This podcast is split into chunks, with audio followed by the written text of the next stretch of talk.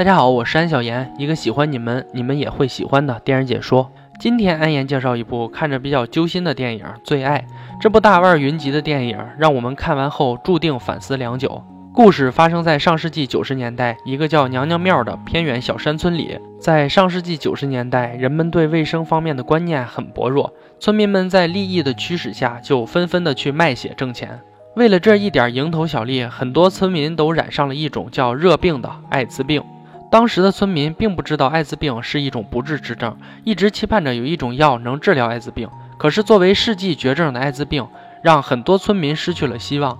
原来组织卖血的就是村里人赵齐全，本以为耍小聪明，想从村民卖血里赚一些回扣，不料由于抽血机构卫生条件差，用一个已经得了艾滋病的人使用的抽血针管为村民继续抽血，导致献血的农民们都染上了艾滋病。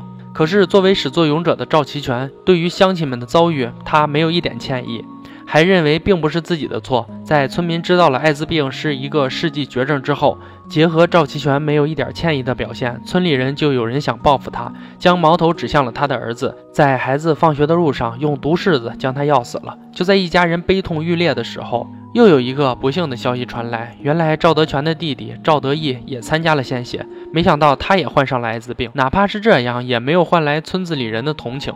赵齐全的父亲柱子叔跪在地上替儿子赎罪，心怀歉意的柱子叔决定将得了艾滋病的乡亲们带到村里废弃的学校。并由他统一照顾，以此来弥补儿子犯下的错。几天后，村里的患者都陆陆续续的搬来了。在柱子叔的带领下，大家分工明确，其乐融融，似乎都已经忘记了自己是一个艾滋病患者。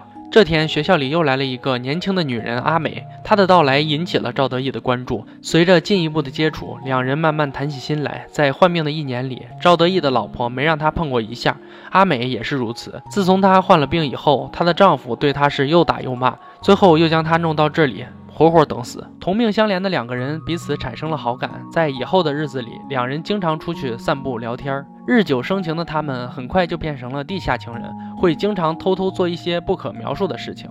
有一天，两人在堆满柴火的房子里约会时，被众人发现，堵住了门口。阿美的丈夫很快就闻讯赶来了，将阿美在众人面前毒打一番，让阿美和赵德义颜面无存。毕竟是在上世纪九十年代，又是在一个小农村里出现这样的事，是非常丢脸的。这件事发生后，住在学校的患者开始动摇了。毕竟柱子叔的两个亲儿子都做出了让村民们觉得非常恼怒的事情，他们不再听柱子叔的话。要将学校的东西搬走变卖，在一个小村子里，人们接触的事儿都是家长里短的，更何况好事不出门，坏事传千里。阿美和赵德义的事儿很快传到了他老婆那里，他搬走了所有东西，也带走了儿子，还要求和赵德义离婚。阿美这边更不好过，遇到这样的事儿，她的婆家将她赶出了家门，断绝了关系。就在阿美走投无路之时，赵德义出现了，他不在乎村子里人的看法，因此在所剩无几的生命里，只想和阿美一起走完余生。一番痛彻心扉的话，早让压抑在阿美心里的委屈得到了释放，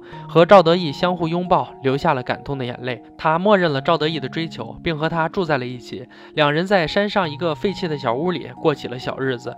为了堂堂正正的过日子，所以趁着还活着，两人打算结一次婚，哪怕是为彼此或是自己真正活一次。也许只是半年，或者是半个月，对于即将死去的他们来说，应该也算是幸福的吧。赵德义找到了他的老婆，和他顺利办理了离婚手续。其实赵德义的父亲柱子叔也反对这门亲事，毕竟农村遇到这样的事儿算是非常丢脸的了。最终跪求得到柱子叔同意后，两人终于可以结婚了。大哥替他们将结婚证领了回来，将结婚证拿到后，两人非常开心，终于属于名正言顺了。虽然是二婚，但阿美还是想让全村人知道，所以就买了一些喜糖。准备和邻居们分享喜悦，可想而知，他们的好意似乎遭到了拒绝。对于这样的拒绝，只要在农村地区的人有过类似遭遇的，都应该能感受到。虽说是人性的冷漠和无知让人心痛，但却实实在在地展现了真实的一面。他们的好意被所有人抛弃，还好两人相互鼓励，并没有放弃。就这样，两人幸福地度过了一段美好的时光。可是好景不长。有一天，赵德义病发了，浑身都在发热。阿美不停地用冷水给他降温，可是见他一直高烧不退，最后阿美没有办法，只好将自己的身子放入冷水中，用自己冰冷的身体给他降温。就这样折腾了一晚上，也许感动了上天，在上天的眷顾下，第二天赵德义终于退烧醒了过来。可是他发现身边躺着的阿美再也醒不过来了。为了救他，阿美早他一步先走了。在悲痛欲绝之后，赵德义冷静地拿起刀砍向了自己。死亡也许会传染，但幸好爱也会。赵德义砍向自己的那一刻，他是在向生命妥协。也许只有这样，他才能够与所爱的人在上天相聚。这是一部非常难得的好电影，在电影中有很多我们熟悉的身影，但最亮眼的还属男女主那精彩的表演。所处当时的环境下，能够表现出如此坚强，也是值得我们学习和反思的。我们不是圣母婊，是有血有肉、有思想的人。也许这样的事情发生在身边，听起来很悲凉，可设身处地一想，也许会和村民对待男女主一样，可能还要加个“更”字吧。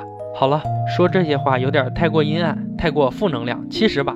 美好的人生就在我们当下的生活之中，好好享受我们当下快乐的生活吧。我是安小言，一个喜欢你们，你们也会喜欢的电影解说，记得关注我哦。想获得更多，微信搜索安小言说电影。今天就说到这儿吧，我们明天见，拜拜。